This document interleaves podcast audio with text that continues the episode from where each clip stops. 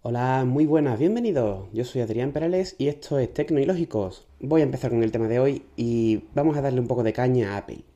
Concretamente a su sistema operativo móvil, iOS, el que ven utilizando desde hace más o menos seis meses, que aun gustándome mucho, no por el sistema en sí, sino por ciertas aplicaciones exclusivas que tiene, que la verdad es que te venden un aparato. Porque, por ejemplo, Voice Dream a mí me funciona mucho mejor en el iPhone de lo que me funciona en, Android. Tiene GoodNotes, tiene unas cuantas aplicaciones, ya digo, que hacen que el sistema operativo merezca mucho la pena por esa exclusividad que tiene. Pero hay otras cosas propias de, de la compañía de Apple, que es la que lo gestiona todo, que la verdad es que me sacan bastante de quicio. Y son asuntos que no entiendo por qué se hacen así. ¿Por qué esa cerrazón, esa mira tan corta que provocan que los usuarios pues nos comamos un poco la cabeza con estos temas. Y el tema del que vengo a hablar hoy es precisamente una, decisión de Apple con iOS que no entiendo por, por, más que la piense. Y es esta manía que tienen de que todos los navegadores realmente sean Safari. Es decir, tú instalas Firefox y es Safari. Instalas Chrome y es Safari. Instalas Brave y es Safari. Evidentemente no son exactamente Safari, pero el motor que tienen por debajo en Firefox no es Gecko, o como quiera que se llame ahora, ahora perdón. En Chrome no es su motor, que me imagino que será eh, WebKit o el nuevo que sacaron, no lo sé.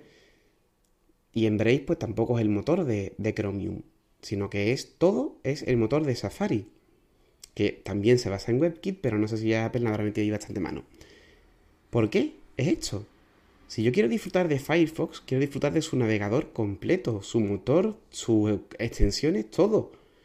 Y sin embargo no pueden hacer un equivalente al navegador de Android que sí tiene extensiones, que sí tiene todo, o prácticamente todo lo que tiene el navegador de escritorio, sino que tengo que usar Safari, prácticamente.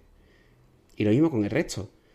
No solamente esto, sino que además en, en iOS es imposible configurar otro navegador por defecto que no sea Safari. Te puedes buscar las vueltas porque las aplicaciones de Google, por ejemplo, te preguntan qué navegador quieres usar. Pero yo, por ejemplo, quiero usar Mail, la aplicación de Mail por defecto que trae el teléfono. Y sin embargo, cuando hablo un enlace en dicha aplicación me salta por fuerza Safari. Y hay muchas otras aplicaciones, sobre todo los de Apple, pero también otras, que no te permiten elegir qué navegador quieres usar. Tienes que usar por fuerza el que viene integrado en el sistema, Safari. Que, oye, a mí particularmente me gusta. Pero ¿qué pasa si yo ahora decido mm, tener el historial de, navegación y los marcadores sincronizados con Firefox? Porque la verdad es que Firefox ha evolucionado muchísimo y las últimas versiones están de categoría. ¿Qué pasa si quiero usar Firefox como navegador predeterminado en iOS? No puedo. Apple no ofrece la opción de cambiar esta opción. Tengo que usar por fuerza Safari y luego, si quiero, pues tengo la opción de compartir la pestaña con Firefox o con, lo que sea. Pero tengo que pasar por fuerza por Safari o por ese motor de Safari. Es una característica, ya digo, una restricción que no entiendo porque no sé qué ventaja dará. Es decir, si es por mayor seguridad, si es por algún tipo de razón extraña que, no, que yo no conozca, o es simplemente por una práctica monopolística de Apple que tengamos que usar sí o sí eh, su navegador. Pero si fuera esto me parece muy incomprensible porque Mac sí que te deja cambiar el navegador por defecto. En preferencia del sistema general, tú puedes elegir qué navegador usar, sin problema. Y todas las aplicaciones lo van a respetar. ¿Por qué en iOS no? ¿Por qué en iOS no lo permite? Algo tan simple como cambiar el navegador o cambiar, no sé, las aplicaciones predeterminadas. Es una de las razones por las que iOS puede causar un poco de rechazo, aparte de muchas otras.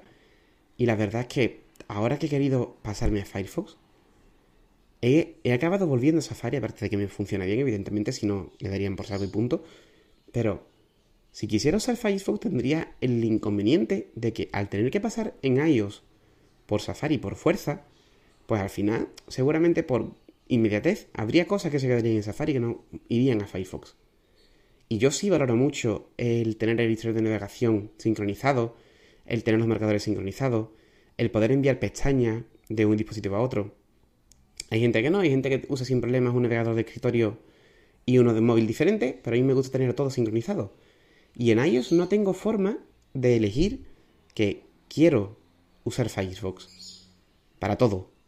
Porque el motor que está por debajo es Safari y si quiero abrir un enlace, se abrir en Safari. Es una característica incomprensible, una restricción que para mí resulta incomprensible y que creo que en cierto modo perjudica a iOS. ¿Qué pasa? Que los que compramos un, dispositivo de Apple nos atenemos a lo que dice la compañía y así de bien les va. O sea, sabemos que Apple es Apple, que va a su rollo y nos atenemos a eso. Quizá no deberíamos, quizá deberíamos patalear un poco para que cambien estas cosas. Pero no se hace. No se hace y tenemos que tragar con estas cosas. En fin, ya me contaréis a ver qué os parece esto, si, si hay alguna razón que yo no entienda, si estáis de acuerdo aunque sea así, si ustedes también pensáis que es incomprensible. Espero alguna reacción sobre esto.